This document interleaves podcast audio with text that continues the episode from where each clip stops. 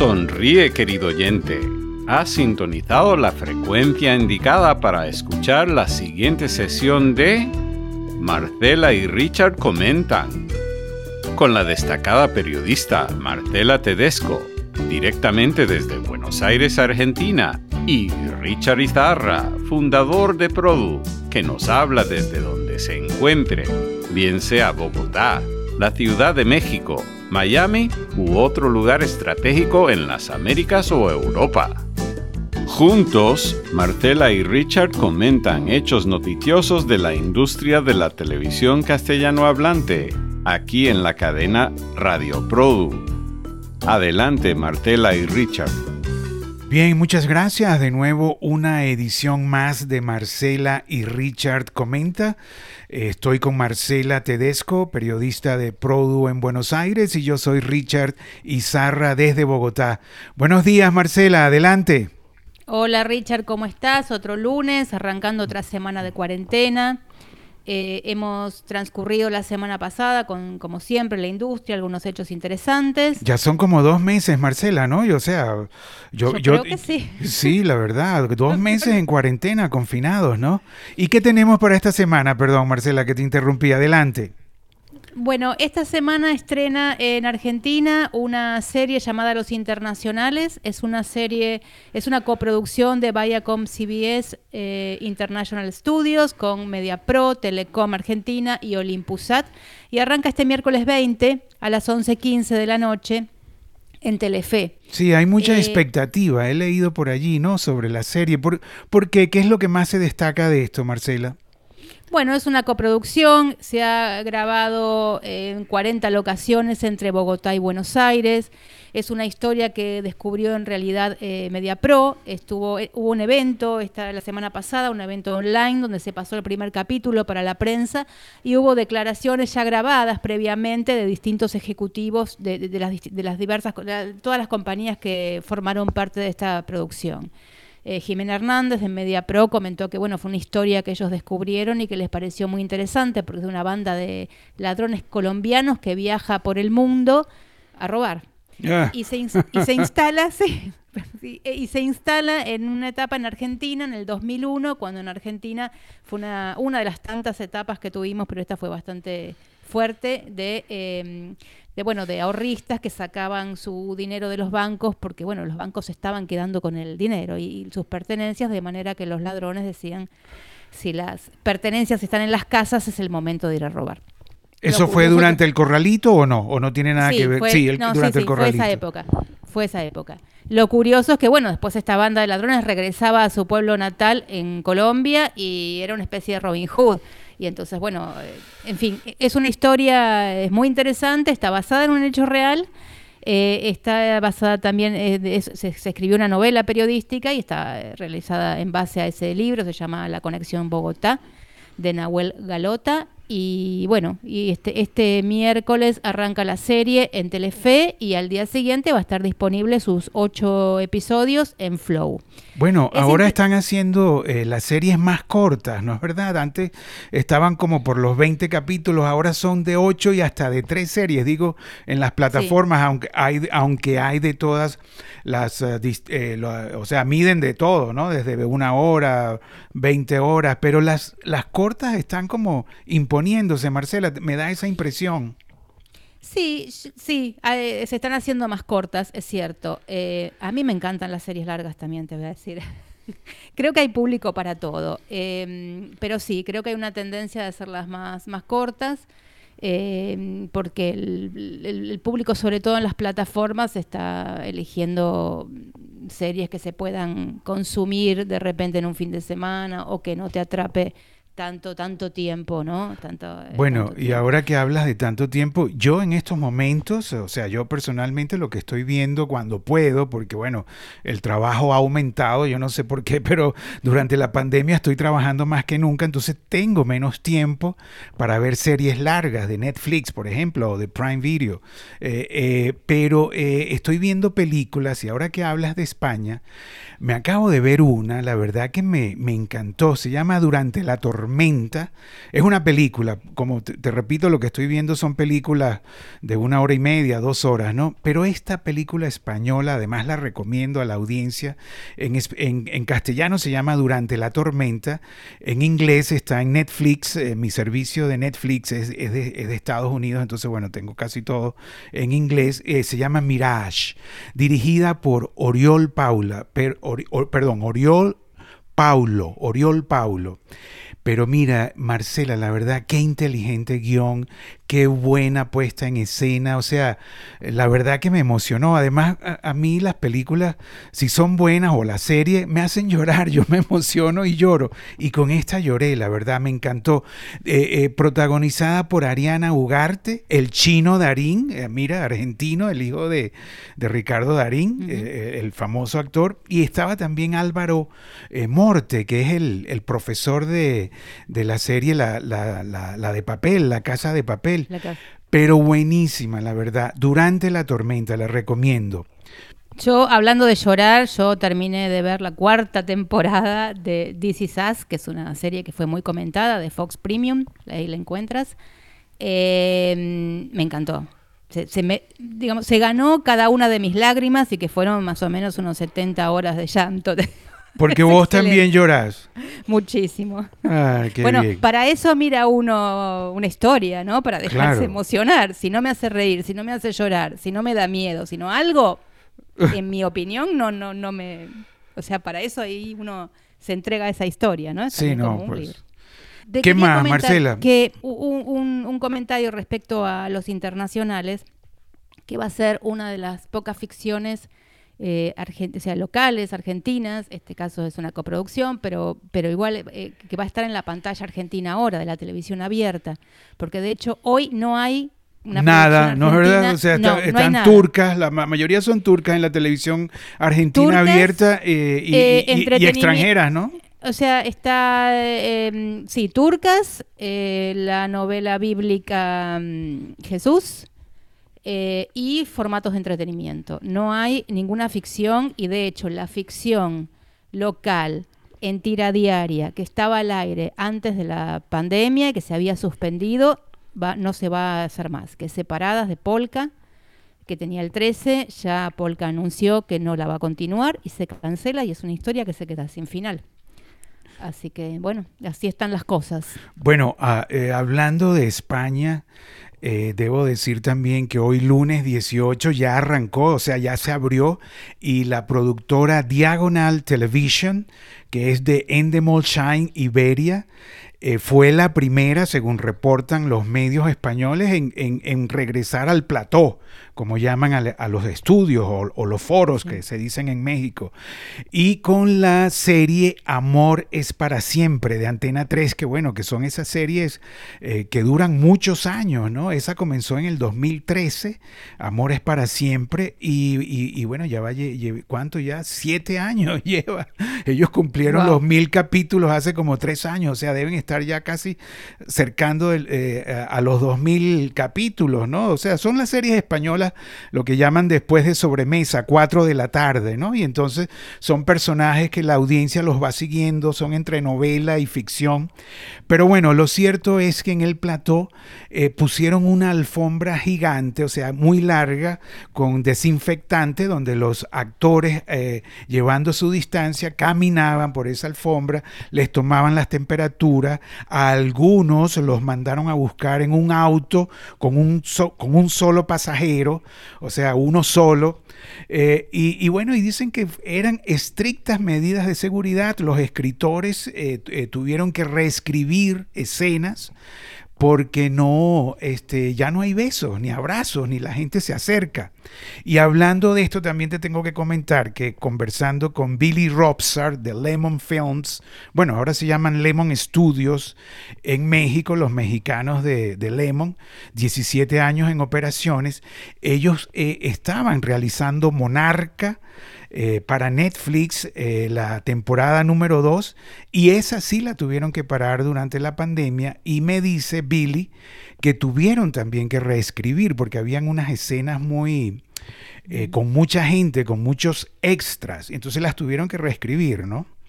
No sé si tú tienes algún comentario similar o algo por ahí de eso. Bueno, eh, eh, son todas las formas que se van encontrando para continuar con algunas ficciones, para continuar produciendo, eh, produciendo ficciones o entretenimiento. Uno de los casos también es, es la semana pasada, el jueves se estrenó en Mega de Chile un programa de entretenimiento llamado Dale Play. Es la versión chilena de un formato de Endemol que es The Big Music Kiss y lo interesante es que, em, digamos, se readaptó este formato para poder hacerlo nuevamente sin público, en un, estudio de mil metros cuadrados que se podría, para poder guardar la distancia social correspondiente. Y es interesante porque, bueno, este es un formato que Mega había comprado antes de la pandemia. Eh, ya había iniciado las negociaciones el año pasado y a principios de este año, creo que en el NATPI, que fue el último mercado, digamos, que tuvimos. Eh, presencial. presencial, exacto. El, el, último mercado presencial, entonces ahí lo adquirieron. Y bueno, y, tengo entendido que quien lo vendió fue Michelle Wasserman de Endemol Shine eh, eh, Internacional, ¿no? Porque nosotros publicamos esto en, en Produ y, lo, y en el semanario salió porque, bueno, fue uno de los ganadores, ¿no? Y bueno, Michelle feliz, nos mandó eh, felicitaciones, bueno, dijo que Produ era lo máximo y bueno, Michelle, si estás oyendo, muchas gracias y bueno, te felicito, la verdad, por, por todas esas ventas que estás haciendo en el continente. Sí, es que, eh, digamos, lo, lo, bueno es que están dándose una estrategia para que todos esos formatos que se vendieron o que se venderán o para poder seguir vendiendo, una estrategia de readaptar y encontrar una solución en forma conjunta con el programador. El programador evidentemente hoy necesita contenido porque, bueno, también necesita darle oportunidades a los anunciantes y entonces necesita contenido original, no, no puede vivir solo de enlatados. Eh, son momentos difíciles para poder programar. Incluso, bueno, Mega, Mega la verdad de Chile es un canal bastante innovador, eh, que se arriesga. Eh, cuando hice la nota, Iñaki y Vicente me decía que bueno, que ellos cuando eligieron este formato es porque nunca se había hecho en América Latina y bueno, ellos siempre les gusta innovar, fueron los que trajeron las novelas turcas, eh, son los que probaron con una ficción hecha en forma remota. Y bueno, este formato les había parecido entretenido porque es un formato donde la música es la que conecta. Y me decía el productor eh, Ignacio Corbalán, otro Ignacio, eh, que, que bueno, que en tiempos como este está bueno tener este este feel good entretenido. Se adapta al espíritu de la época, ¿no? A lo que se necesita en estos momentos donde, bueno, uno tiene que estar en la casa y es necesario también divertirse un poco. Bueno, yo ahí también puedo agregar que Carlos Mesber árabe venezolano estadounidense con casi ya 19 años de operaciones en Miami con su empresa High Hill Entertainment. Eh, bueno, creó estrellas en cuarentena, ¿no? A través igual de un teléfono, él haciendo entrevistas y bueno, con los famosos, ellos se han especializado con su programa diario en Telemundo, Suelta la Sopa, que es un programa eh, que, bueno, que habla de las estrellas entre farándula, chismes y eso, pero, pero muy bien hecho, con mucha credibilidad, no eh, eh, todas las informaciones, eh, bueno, las revisan, que, tengan buenas fuentes, etcétera. Y bueno, y, y, Guadalupe D'Agostino, ex Radio Caracas Televisión International, que ahora tiene su propia empresa distribuidora, Miami Open Media, le vendió el programa que hizo Carlos Mesber a Ecoavisa para el, slot, el, el, horario del mediodía, y bueno, y y aparentemente ha sido todo un éxito y, Carlos está muy contento. Yo estuve hablando con él, además me dijo que en la pandemia está, eh, eh, eh, usó el tiempo que tiene ahora para eh, poner al día su página de Facebook y está haciendo a través de su teléfono, porque él además de actor, eh, cineasta, productor de televisión, es chef y es dentista también. Entonces como chef, él creó un, programa de eh, sabrosa pasión. Entonces está haciendo para las redes, para Facebook, sabrosa pasión digital. Y bueno, dice que está feliz y está escribiendo un libro además es realmente muy prolífico y además se ve que ese, Carlos es una persona que no, no para de, inventar cosas, ¿no? Desde que lo conocí siempre está en algo nuevo. todo el tiempo y además a veces en muchas cosas al mismo tiempo. Mira, otro programa, eh, otro programa también hecho en casa es eh, con amigos en casa, eh, generado por los actores y productores Cristian de la Fuente y Angélica Castro, ¿no? Es desde su residencia en Chile. Yo no sé, tú que cubres Chile, ¿tienes algo que agregar con esto? Bueno, es un programa que va por el canal que es TV que es el canal de Juan Diego Garretón. Él es un, él estuvo unos años en Disney y él tiene ahora su propio canal. Y es un, es un programa, digamos, también hecho a distancia, se hace desde las casas de los eh, conductores, se envía un técnico a la casa Em, así que bueno, es otra, otra alternativa para, para seguir haciendo programas en estos tiempos de pandemia. Yo puedo agregar ahí también, eh, volviendo a México, a Billy Robsar de Lemon Studios, que en esta pandemia Billy anunció una nueva empresa que se llama Lemon Animation o Lemon Animación, no sé si es en español o castellano todavía, para hacer programas para adultos, animaciones para adultos. También informó que eh, porque ellos hicieron, y yo lo cubrí hace como unos siete años junto a la Cruz Roja y el Canal 11, hicieron una serie para médicos. Eh, te estoy hablando, uh, sí, de hace entre siete, ocho años, han hecho como 13, eh, temporadas, y yo he estado allí cubriéndolas en el, en el campo, y la verdad que me ha gustado mucho. Pero bueno, me dice Billy que, ellos quedaron ahí unidos a los paramédicos, inclusive el hermano de Billy Fernando, el director, eh, se hizo paramédico y en esta pandemia está ayudando. Entonces, bueno, eh, tienen muchas historias de los paramédicos y el coronavirus y, y van a hacer con esas historias podcast que bueno, que ahora está como nosotros estamos aquí haciendo un podcast, aunque nuestro amigo Alan Tepper nos dice que no es un podcast, porque bueno, él es más técnico, sino es conversación para radio, pero bueno, la, eh, popularmente se está llamando podcast. Me dice Billy que ahora van a hacer podcast de las historias de paramédicos ficcionadas. Ah, mira qué interesante. Es como volver al radioteatro. Sí, exactamente. Bien. Mira, yo volviendo un poquito a España, Tuve una nota con una de las empresas del grupo eh, MediaPro. MediaPro es un grupo catalán que, bueno, que tiene 58 sedes en 36 países y que, bueno, produce, posproduce.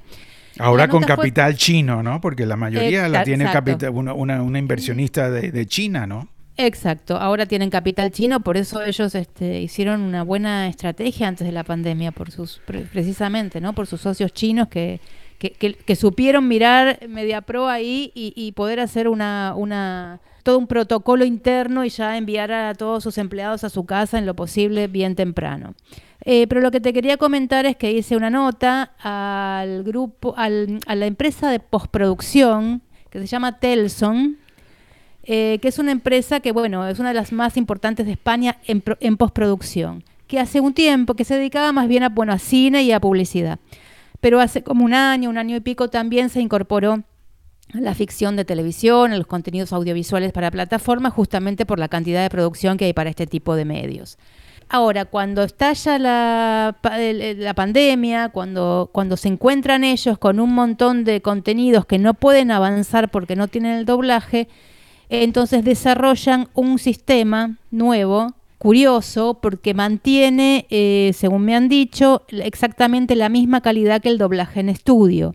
Se hace de forma remota, pero no es que le mandan un kit a cada actor, cada actor hace su parte y después todo se junta, sino que le mandan al actor un kit que es una computadora, un micrófono profesional, el mismo que usarían en el estudio, el actor lo conecta, la computadora a su router, y eso se conecta con el estudio. Y todo lo opera el estudio. El actor no tiene que operar nada, nada queda en su poder, o sea, lo digo por una cuestión de seguridad del contenido, que es uno de los temas del doblaje, ¿no? Entonces se le envía el video profesional vía streaming, un streaming seguro que es de otra compañía de, de MediaPro, y desde ahí se hace el doblaje, se interactúa y, bueno, les está dando un muy buen resultado. Esta semana ellos van a probar con Miami. Entonces me decían que bueno, si, se, si, si les sale bien, para, para, bueno, ajustar lo de los delays que puede haber, porque ahora están haciendo dentro del país, ¿no? Como para, porque bueno, tiene que, que, realmente respetar la los tiempos, la calidad y todo, porque la idea de ellos no es que sea únicamente, es algo que surgió durante la pandemia, pero ellos quieren que esto permanezca. Calculan incluso que algunas de las personas van a quedar trabajando en sus casas.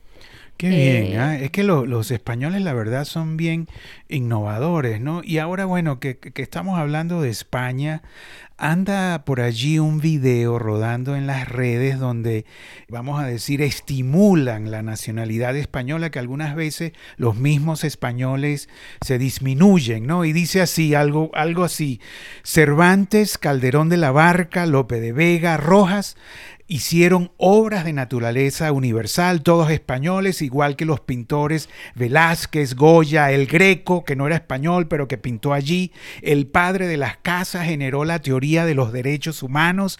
El padre Salamanca, el derecho internacional, del cual se rige mundialmente ahora todo el planeta. Fray Luis de León hizo los cálculos matemáticos para crear el calendario que usa el mundo. Tuvieron un imperio de Alaska a la Patagonia y de Italia a las Filipinas por 300 años, demostrando una capacidad administrativa muy portentosa. Eh, tienen ocho premios Nobel, incluyendo el de Vargas Llosa, peruano, pero doble nacionalidad. Eh, los premios Nobel están en literatura, matemáticas, ciencias. Inventaron el helicóptero que llamaron el autogiro. El submarino también es español, es de Perales. El traje espacial lo hizo el teniente coronel Herrera, que luego los estadounidenses y los rusos lo tomaron. Han tenido la transición de dictadura a democracia la más exitosa del siglo XX. Es el país más longevo del mundo, ya se pasaron a Japón, tienen el mejor nivel de vida según estadísticas, es el país número uno en trasplantes de órganos del mundo, tienen el sistema de carreteras más moderno de Europa después de Alemania, son grandes productores de alimentos y el segundo destino turístico del mundo después de Francia antes de la pandemia. Eso dicen por ahí, hay un video eh, que animan y estimulan a los españoles. Mira vos, que no sabía que el submarino y el helicóptero habían salido de... Yo creo que nadie lo sabe, pero es verdad, porque no es fake news, ¿no? Lo estoy diciendo porque, bueno, ha sido comprobado. Claro, bueno, la poesía del siglo de oro español, todo eso lo conocía, pero lo del submarino, la verdad que no.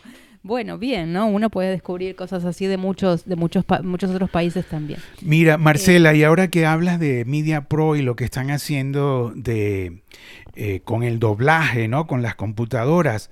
Eh, yo estuve eh, la semana pasada en el primer, bueno, estuve viendo online en el, en el primer encuentro de Open Micrófono Abierto que hizo Wawa, ¿no?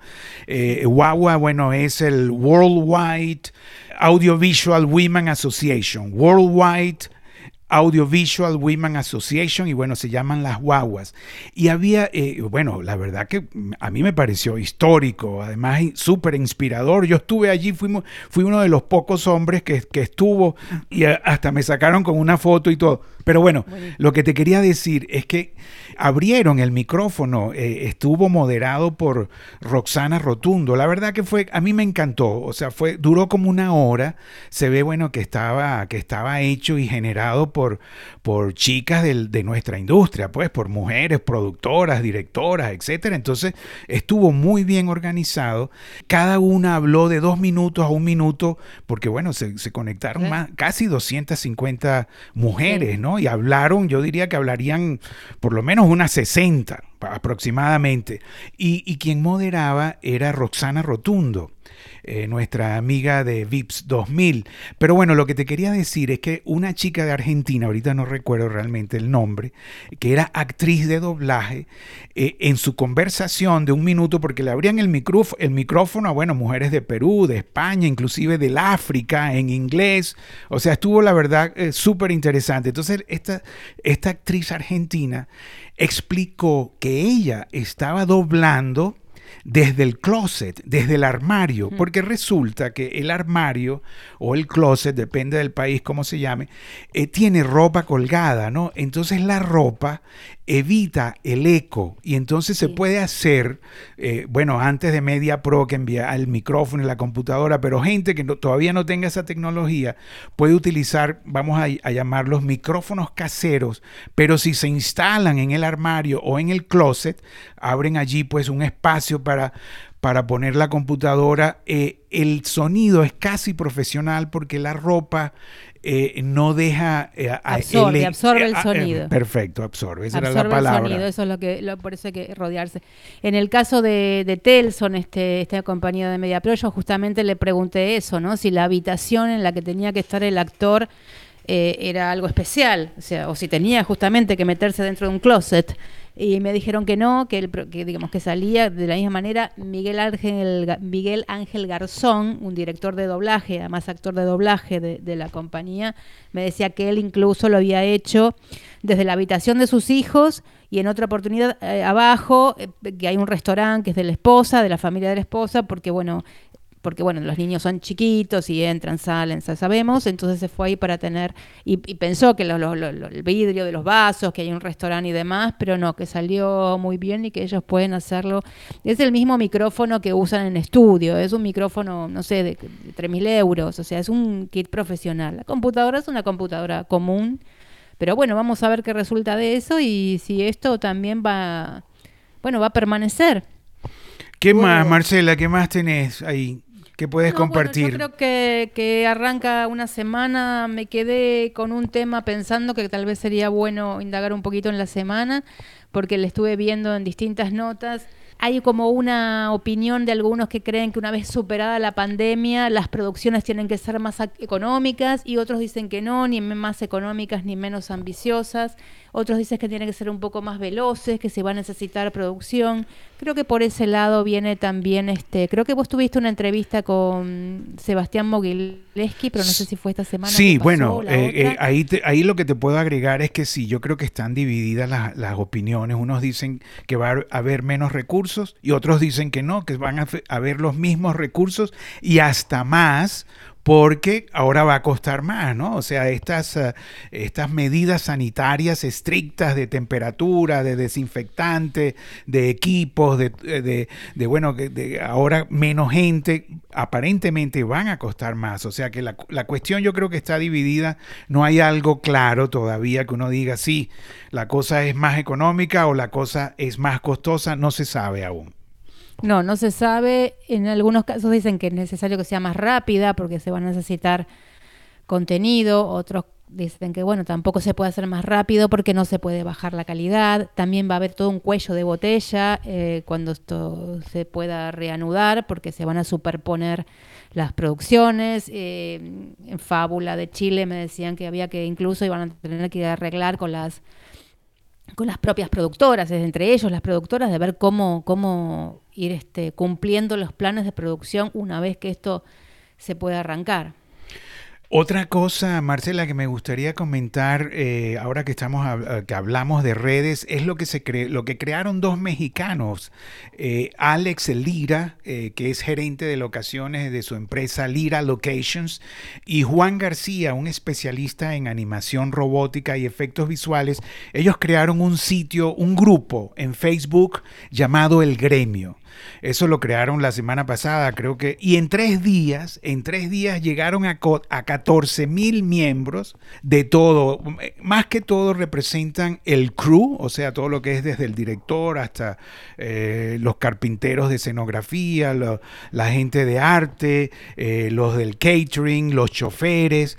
Y, bueno, y además tienen un fondo llamado Company Move eh, a través de donaciones que les lleva comida y hasta dinero a esta gente del crew, ¿no? Que son eh, los más necesitados en esta pandemia porque, bueno, ya van más de dos meses paradas las producciones, ¿no? Y es increíble.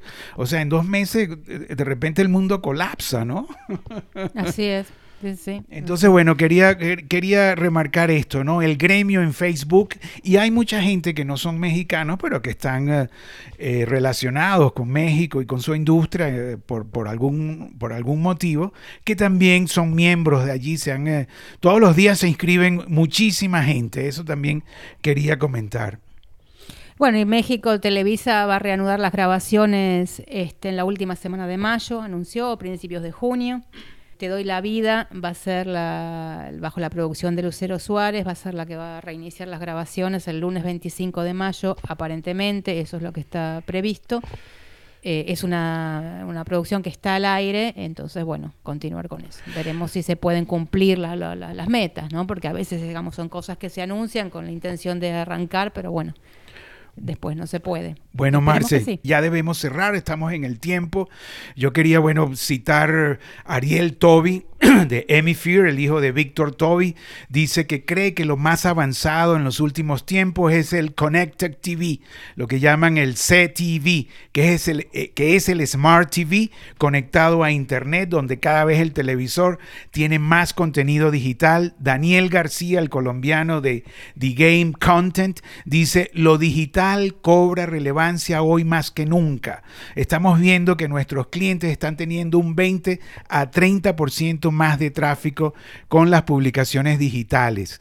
Hay otro quote que quería eh, eh, también decir de Juan, Camille, Juan Camilo Rodríguez de The Dirty Kitchen, que dice, las grabaciones no se suspendieron, se transformaron se empezaron a, contar historias de otra manera. Y es interesante, ¿no? Que a través de, nuestros propios eh, integrantes de la industria se va como como haciéndole la forma de lo que está pasando, se está interpretando la manera de cómo la industria se está moviendo eh, durante la pandemia y bueno, y los meses o años que vendrán.